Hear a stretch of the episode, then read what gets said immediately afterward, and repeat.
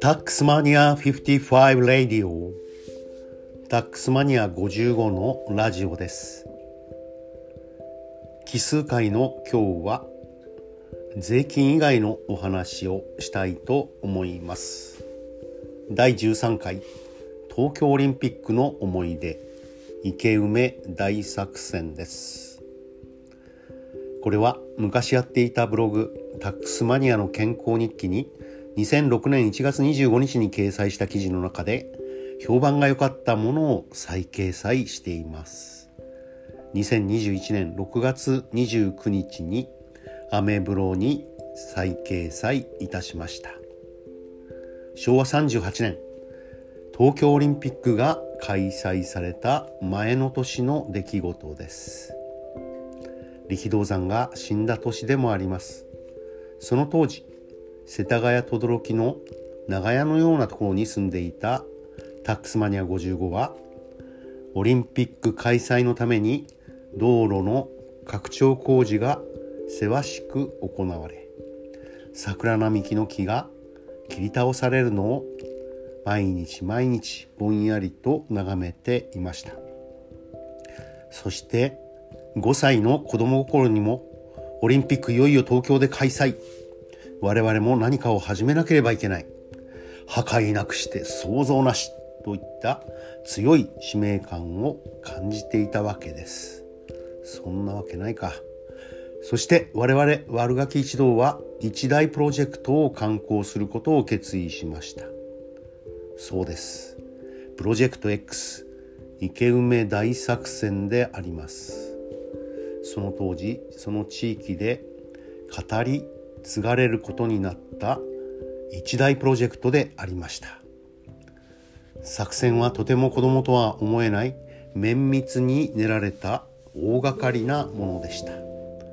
まず近くの土手の柔らかい土を掘り起こして大量に集めます。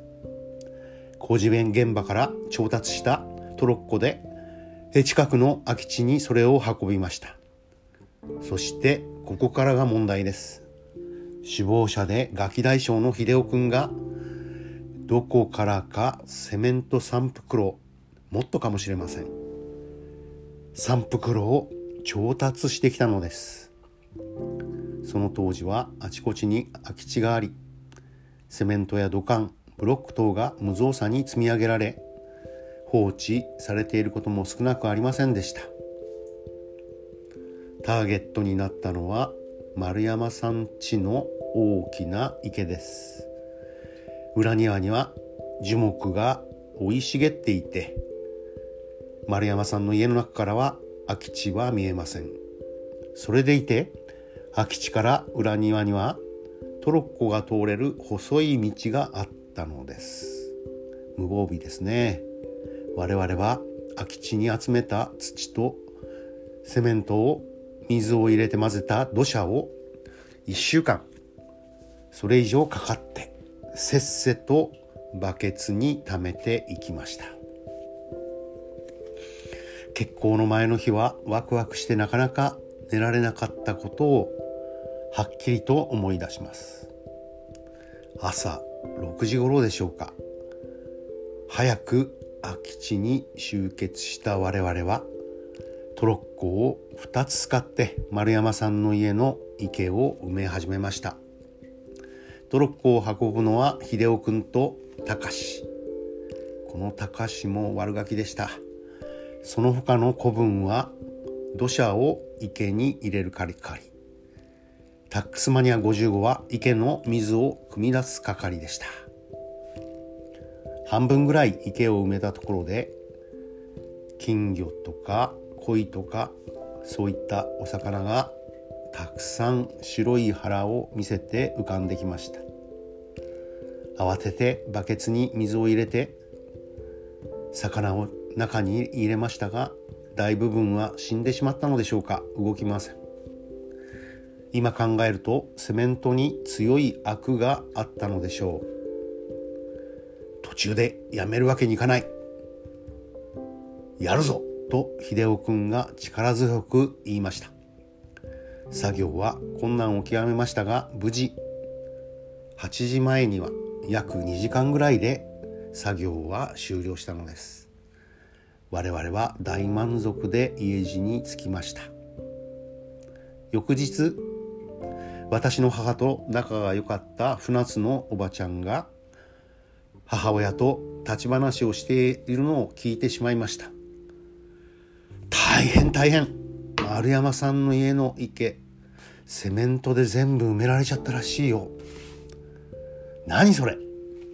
飼ってた鯉と金魚。全部死んじゃったんだって。ひどいことをするわね。大人たちはまさか子供のいたずらだとは夢にも思わなかったのらしいのです。大きな家の大きな池が早朝のわずか数時間で全部セメントで埋められてしまったのですから。タックスマニア55は恋と金魚が全部死んでしまったというフレーズに激しく反応してワンワン狂ったように泣いたそうです。その時の記憶はあまりありません。自分が犯人の一人であること恋と金魚の死を通じてとんでもないことを大変なことをやらかしてしまったことに子供ながらに気がついたのであります。首謀者でなかったせいもあるでしょう。両親からも丸山さんからも怒られた記憶はありません。母親はかなり不機嫌でした。でも父親はゲラゲラ笑っていたような記憶があります。そして一言笑いながら 言いました。そりゃね池を埋めちゃいかんよ。それにしても秀夫くん今頃どうしているんだろうかな。プロジェクト X 池埋め大作戦を秀夫くんは覚えているかな。でもそりゃ覚えているだろうな。生きていれば。秀夫くん。両親と一緒にその件で警察にも呼ばれたらしいです。本当に大騒ぎでした。その時タックスマニア55は秀夫くんの両親はアメリカ人でしかも本当の両親ではないということを知りました。確かに秀夫くんの目は青で髪も茶髪でした。秀夫くんは片言の日本語を使う体の大きなハーフの子供だったのです。